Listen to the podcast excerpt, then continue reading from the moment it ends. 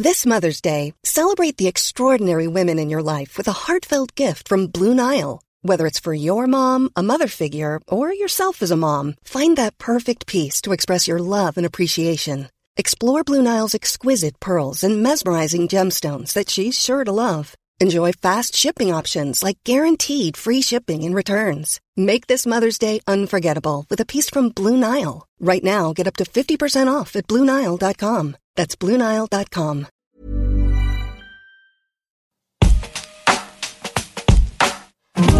Alto Parlante, tu podcast de política. Te decimos las cosas como son. Al micrófono Pablo Marín y Arturo Aramburu. Comenzamos. Hola a todos, hola a todas. Feliz jueves 18 de junio del 2020.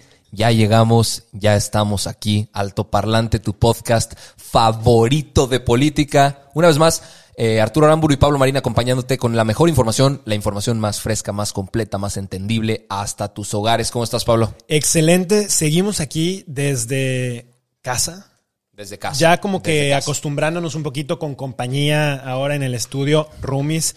Eh, la verdad es que contentos porque además tenemos un chorro de información, hay muchísimas cosas. Es- es importante mencionarlo como recordatorio para nosotros. Sí. Vamos a ser breves con la información. Vamos a terminar todo lo que tenemos planeado para platicarte el día de hoy, porque te lo mereces. Mereces saber todo lo que está pasando y vamos a darlo todo para que así sea. Así es. Pues ¿por qué no empezamos con qué está Eh, Sí, pasando ver. del otro lado del mundo? Seguramente la gente está esperando que hablemos del tema del CONAPRED, de la discriminación, vamos a ir etcétera. para allá. Vamos a llegar tranquilo en casa, vamos a llegar. Pero empezamos con información de pues el tema que ya nos tiene hasta el chongo, güey, en este año, coronavirus. Y a ver, no, no es para decir más de lo mismo, no es para repetir cosas que ya has escuchado, pero sí para reafirmar un mensaje que te tiene que quedar bien pinches claro. La, la peor cosa no ha pasado. La pandemia no se ha domado. Estamos en temas complicados aún. No salgas de tu casa como si nada estuviera sucediendo. Cuídate y cuida a los demás. Están pasando cosas en otros lados del planeta y que nos sirvan para aprender en cabeza ajena de lo que nos podría pasar a nosotros. Fíjate, México está ahorita tres meses atrás de lo que le pasó a España. Es como ver el futuro. Alemania. Claro. Y estamos cometiendo muchos de los errores que ellos habían cometido y que podíamos haber aprendido. Bueno, ahora resulta que a ellos además, y ahorita nos vas a platicar un poco más, cayeron en esos errores. Claro. Y a ver, ¿Y qué está pasando? Y la cosa no se ve, no se ve bien, ¿eh? Por ejemplo, en Beijing, ciudad china, capital, Capital. china, que ustedes ubicarán, Beijing, Pekín, como le quieras poner, están teniendo un rebrote de virus, de casos de coronavirus, durísimo. Y tú podrás decir, pues, güey, sí, eh, es más de lo mismo, volvemos a poner algunas medidas preventivas. Pues no, cabrón, no es así de fácil. Y resulta que la cepa del coronavirus es distinta. Puede ser más contagiosa, porque ya mutó, puede ser más contagiosa y puede ser mucho más letal. Les voy a platicar cómo estuvo la- el, el Y- brete por ahí. Y ojo, eh, o sea, a ver, los chinos son hiper controladores para ese tipo de cosas. Saben hacer, o sea, perdón, ahí sí nos llevan de calle 45 años. No, y es que Y eh, pasando. eh, es justo lo que iba a platicar un poco, como ellos son capaces de rastrear hasta la el último dedo que tocó el alimento que se consumió por el cual se transmitió el coronavirus. Aquí no tenemos puta, ni, ni las ganas del gobierno para hacerlo. Pero ahí te va. Existe un mercado que se llama Xinfandi en, en Beijing. Es un mercado enorme, enorme, 112 hectáreas de mercado. O sea, se, se Sí, consume no, no. muchísimo alimento ahí. Eh, toda la zona norte de China, que son un chingo de personas, pues eh, obtienen de ahí alimentos. Eh, y después de 57 días, 57 días al hilo sin contagio alguno, ha habido 137 casos en la última semana. Eh, a partir del momento en el que se registró el primer nuevo caso, este nuevo brote, han hecho 90 mil pruebas diarias. Eh, cancelaron 1.250. Creo que son más de las que ha hecho el país. No, no lo dudo, güey. Han cancelado más de 1.300 vuelos que salían o llegaban a Beijing. Eh, se han hecho medidas de cuarentena en más de 27 barrios cercanos al mercado. Y lo que se sospecha aquí es que, y está, eh, está curioso que sea así, que importaron salmón a China y en una tabla de cortar donde estaban eh, pues despachando a ese salmón, se contagió el virus. Eh, se, se- se volvió a dar esta, esta serie de contagios. Exactamente. Pero a ver, ha, ha habido 200 mil personas diarias en, el, en, en esa parte del mercado, solo en esa zona del mercado. Y han tenido que rastrear a todos y cada uno de ellos, hacerles pruebas, ver con quiénes han estado. Despidieron al director general del mercado, despidieron Claro. funcionarios locales, eh, porque saben que no es cosa menor, vaya. No, no, saben que un segundo brote Lo hacen en serio. Exacto. No, y aparte, im- imagínate tú estar en plena reapertura económica y tener que dar paso Otra para atrás vez. y vámonos en retroceso, vamos a volver a bloquear, vamos a volver a paralizar la economía del país. No es tan fácil, no es tan simple, inclusive puede ser más peligroso que la primera Sí. vez, ¿no? Eh, pero no solo en China ha pasado, sí, ¿no? justo es lo que te iba a platicar. O sea, en Alemania resulta que encontraron que 657 trabajadores en un matadero de, de- de carne dieron positivos por COVID. Dieron mil pruebas y de los 1.657 trabajadores salieron positivos. Obviamente esto generó que las autoridades locales cerraran colegios, cerraran guarderías, se, se afectó toda la industria. Y esto fue en la localidad de Gütersloh. Y, y bueno, o sea, esto empieza a generar un problema porque además tenemos más de, eh, dentro de esa empresa hay más de 7 mil trabajadores y, y, pues el, el riesgo es que además ahora vayan esta carne Claro. para otras partes de Europa Claro. y esto se siga propagando. Claro, e- e- ese es un tema, ¿eh? Por ejemplo, en China prohibieron la importación de salmón de cualquier parte del mundo y Chile, cuya economía pues, se basa bastante en el tema de exportación de salmón, es el segundo exportador más grande del mundo de salmón, pues claro que tiene repercusiones. A ver, claro que, que- que les duele y, y les mete un buen madrazo a la economía. Sí. Y bueno, otra, otra cosa que pasó, en Portugal volvieron a superar hoy los 300 casos eh, de contagio en un día. Es otro Y rebrote. después de que ya habían bajado, seguro. Sí, sí, sí. Y el 84% de estos casos son en Lisboa. Entonces es muy evidente cómo están. Tienen tres nuevos brotes en diferentes regiones. Pero entonces están obviamente muy preocupados de qué es lo que está pasando. Porque el regreso de estas cosas quiere decir que volvemos a tener que suspender actividades. Que quiere decir que, que la, la vida no puede regresar a su completa normalidad. Y que no aprendimos ni madres. Y en México estamos apenas en la primera ola. Y ya otra vez el gobierno federal está diciendo, salgan adelante, hagan lo que sea. Y, y- y algo mañoso ahí es que han dicho, es responsabilidad de cada quien. Entonces se lavan las manos, nos echan la bolita y ahora resulta que si te contagias, es completa responsabilidad tuya porque nosotros ahora sí que ya te dijimos que era tu, tu bolita, hazle como puedas. Nosotros conocemos gente muy cercana que se hizo pruebas bajo alguna sos- sospecha y nunca les entregaron resultados. Sí.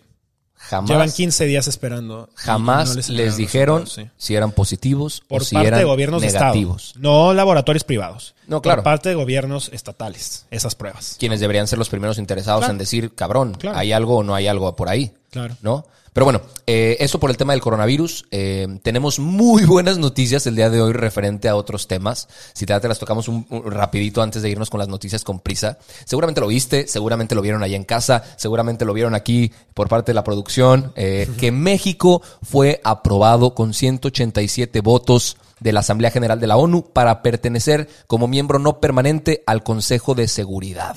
¿Ok?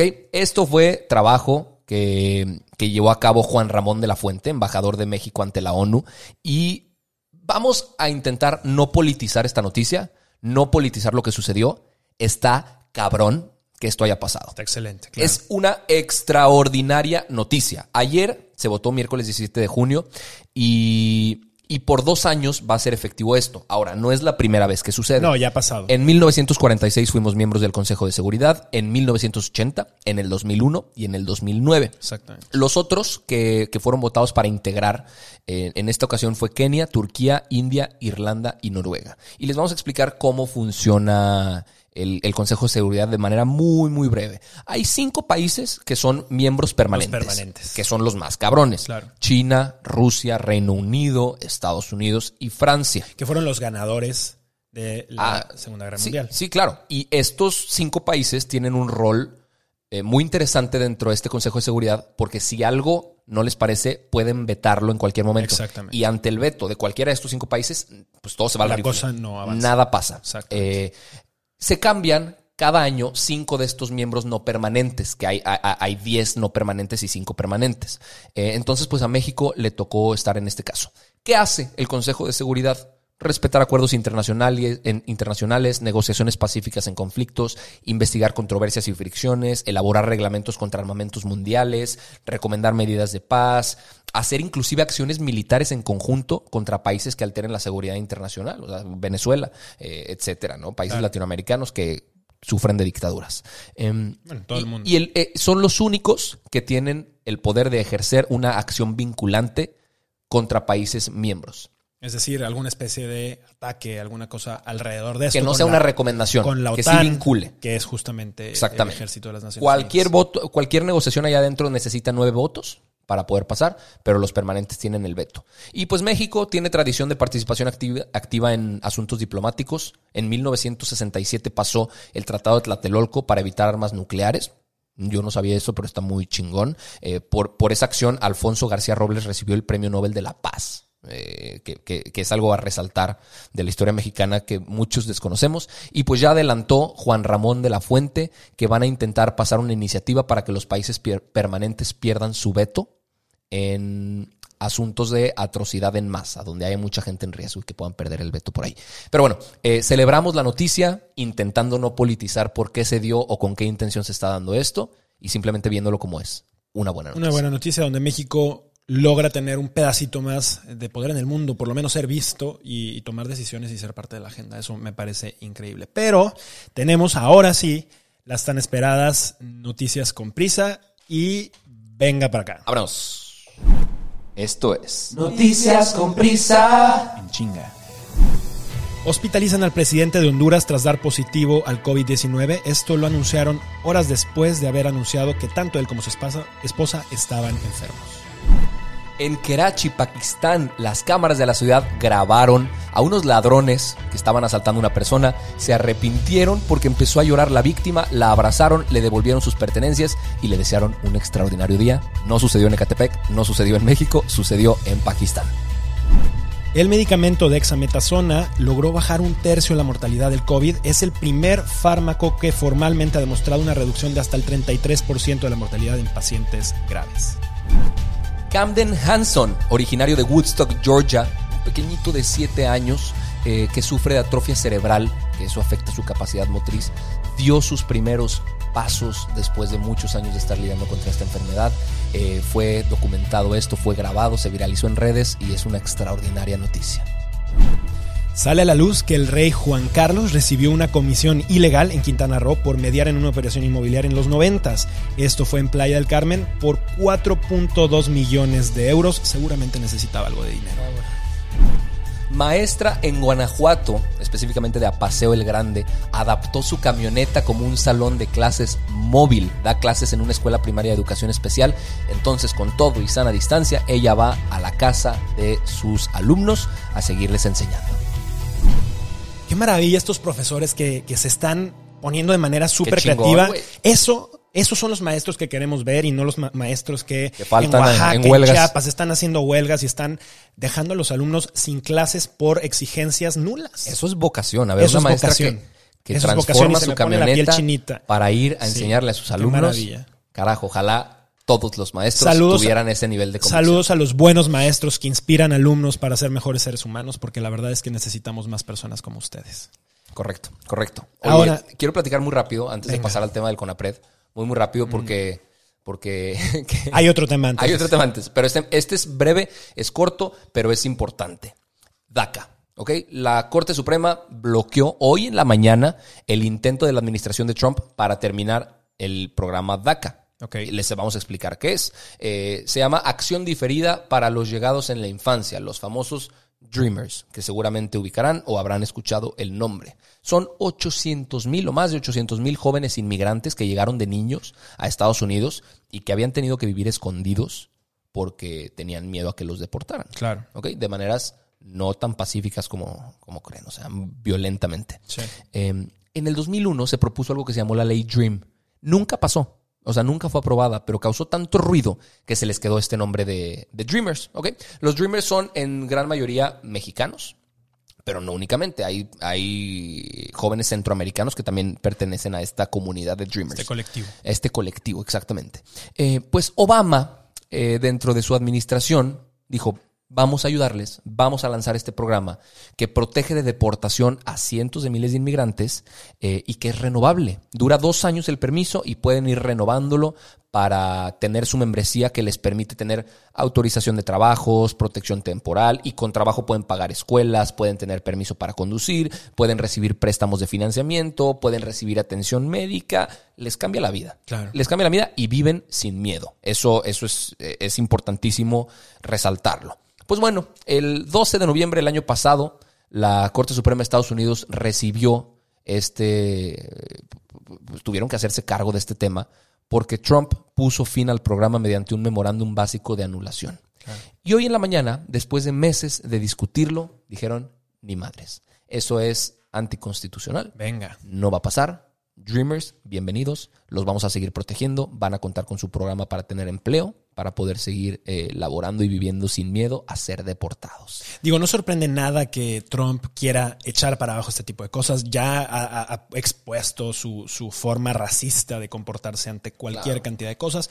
Pero lo que sí sorprende es que esto eh, haya un Congreso que esté evitando que suceda, que esté protegiendo claro. a la gente, que esté la protegiendo corte. finalmente la a la Corte, perdón, que, que finalmente esté protegiendo a un grupo de personas que están en circunstancias vulnerables, que son igual de estadounidenses que ellos, que son, o sea, que tienen exactamente los mismos derechos y que no tienen por qué eh, sufrir consecuencias de un sí, presidente racista. Sí, sí, ¿no? sí. Aplaudo, aplaudo la noticia y, y me, wey, me, encanta que tengamos noticias así en el programa. Sí, que no sean puras cosas negativas. Totalmente. ¿no? Y de, odio esta otra noticia que, que, nos toca ahora dar, pero creo que es importante al final hablar de esto. Porque en Colima asesinaron un juez federal. El día de ayer, particularmente, un juez que había estado trabajando muy de cerca con temas del cártel Jalisco Nueva Generación y lo ejecutaron junto con su esposa y frente a sus hijas de 3 y 7 años. Él, nada más para poner en contexto, llevó casos como el del hijo del Mayo Zambada, eh, le, le, llamaban el, el, también además el, el, Menchito le llamaban, ¿no? Claro. El hijo de Nemesio Ceguera, Cervantes, que era el líder del cártel Jalisco Nueva Generación. Vamos, eh, lo, lo, sorprendente acá es que este juez no tenía escoltas, eh, porque el Consejo de la Judicatura Federal dijo que, pues no, no, no lo que debía no era tener, necesario. no era necesario. Eh, lo preocupante no es, eh, digo, es, es, terrible la noticia, está, está horrible lo que está pasando, pero ¿cómo un juez va a sentirse en paz y tranquilo de hacer su trabajo si estamos Totalmente. viviendo este tipo de cosas, Totalmente. si están viviendo con este tipo de presiones? ¿Quién va a querer ser juez? ¿Quién va a querer dar un dictamen hacia un sentido donde la ley es lo, lo que debería de imperar?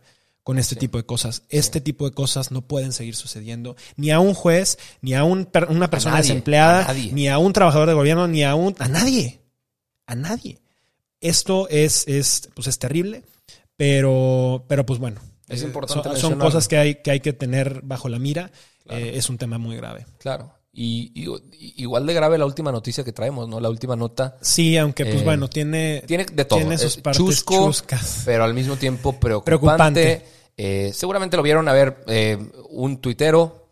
Que, un tuitero famosillo. Que estuvo involucrado, que pues, discriminó de cierta manera a alguien, fue invitado a un foro de la institución que se encarga de no discriminar y discriminó al tuitero, cancelando el foro después de la controversia. Y pues luego el presidente también discriminó a Conapred. ¿no? O sea, es discriminación. Sí, re resulta que el presidente Andrés Manuel López Obrador eh, se le hizo fácil decir que pues él no tenía conocimientos de qué era el CONAPRED, que es el Consejo Nacional para la Prevención de la Discriminación. Y les vamos a poner justamente ahorita un fragmento de lo que dijo. Ahora que hubo una polémica por un comentarista de redes sociales que fue invitado para un debate, ¿sí? Me enteré de que existe, ¿cómo se llama? Conapred. Conapred. Es que un día voy a poner aquí cuántos organismos crearon para todo, para la transparencia. Y es cuando más Ya, a ver, lo, lo patético de esto son dos cosas, creo yo, principalmente. Uno, para empezar, el presidente es quien tiene que designar al titular del Consejo para la Prevención de Discriminación, Nacional de la Prevención de Discriminación. O sea, el- en teoría, el 20 de noviembre tomó protesta la titular de la CONAPRED, Mónica Macías. Y él, porque eso es lo que dice la Constitución y la ley, él la puso ahí, porque además esto depende de eh, la Secretaría de Gobernación. Claro. Entonces, que él no sepa que existía esto, quiere decir que él tampoco sabía que existía esta persona, por lo tanto pusieron. él no la puso, entonces ¿quién la puso y por qué está ahí? Patético, güey. Ahora, hay otra cosa que también es todavía peor, porque resulta que obviamente el presidente sabe qué es la CONAPRED.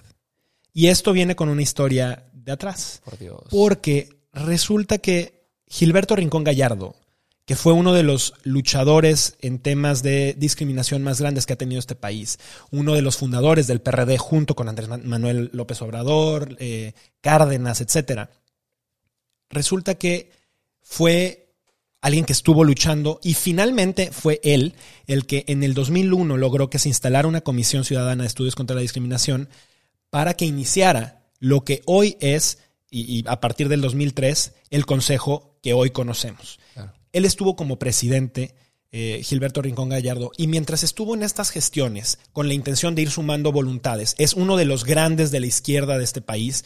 Este, ya hoy eh, Claro. él, él- él falleció, pues, él no está, no está acá, pero resulta que buscó en muchas ocasiones a Andrés Manuel López Obrador para hablar con él, y Andrés Manuel nunca lo quiso recibir porque cuando estaban compitiendo por la presidencia del PRD, que Andrés Manuel estaba eh, compitiendo con Amalia García, resulta que eh, Gilberto Rincón Gallardo se proclamó hacia Amalia García en vez de hacia él. Y Andrés Manuel se quedó con muchísimo resentimiento. Es una persona que guarda mucho resentimiento con las personas y nunca lo quiso eh, recibir. Y no solo eso. O sea, ahora quiere deslegitimar toda una institución que, pues, a ver, si, si en, en México vivimos todo el tiempo casos de discriminación y lo hemos estado viendo en estos días y lo vamos a seguir viendo porque así funciona la cultura en este país y en muchos otros países. El pensar que el presidente quiera minimizar este tipo de instituciones, a mí me da mucho miedo. Porque agárrense, abróchate el cinturón, cabrón. Y tocamos madera al decir esto. Después sigue el INE. Claro. Después sigue la Comisión Nacional de Derechos Humanos. El Instituto Federal de Acceso a Información Después Pública. siguen las cámaras. Sí, después sí, sí. sigue el Poder Judicial. Y después queda solo AMLO. Él contra todos. Sí, yo creo que aquí lo, lo delicado es que el presidente no puede eh, desconocer cosas que dependen de él. No puede desconocer la historia de instituciones que se han forjado con la vida de muchos mexicanos que lo han hecho bien Claro. y que sin un interés más allá Con que el, el, que el bien común lo han logrado. ¿no? con el argumento de descabezar con machete a lo que hicieron administraciones pasadas. Claro. Es el argumento más puñetas que se podría utilizar para intentar desmantelar algo que funciona a medias o no funciona. Sí. Es una ridiculez, es patético como tú, como tú dijiste aquí.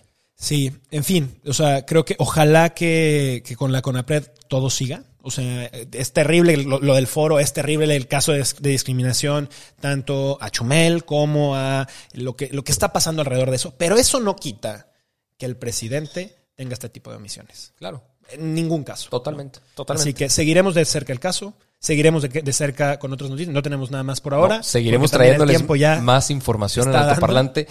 Güey, 23 minutos. Información completa. Estábamos preocupados por lograr sintetizar todo esto, pero muchísimas gracias a ustedes que nos están viendo en casa. Se logró. Síganse cuidando, mantengan todas las alertas alrededor de esto.